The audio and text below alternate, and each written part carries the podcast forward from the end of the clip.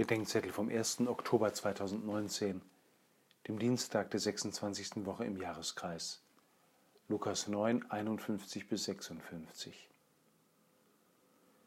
Mit der heutigen Lesung beginnt bei Lukas der Reisebericht nach Jerusalem. An seinem Anfang steht nicht nur eine Entscheidung. Im Griechischen steht da, Jesus richtete sein Angesicht fest darauf, nach Jerusalem zu gehen. Die Sendung Jesu geht auf die Zielgerade.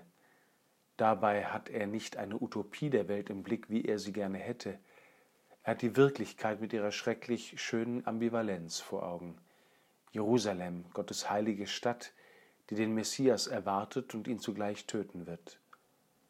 Und er hat das Ziel im Blick, die Treue der Liebe Gottes zu den Menschen durch Leid, Schuld und Tod hindurch bis zur Aufnahme beim Vater.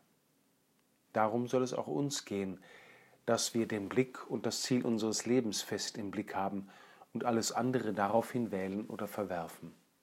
Im Jukat Jugendgebetbuch findet sich dazu ein Gebet in Anlehnung an das Prinzip und Fundament des heiligen Ignatius von Loyola. Allmächtiger, ewiger Gott, du hast mich mit meinen Brüdern und Schwestern geschaffen auf dich hin, dich zu kennen, dich zu lieben, dir zu dienen und einmal anzukommen bei dir. Alles, was auf der Erde ist, hast du uns Menschen gegeben, damit wir mit seiner Hilfe deinem Ruf und unserer Berufung gemäß leben können.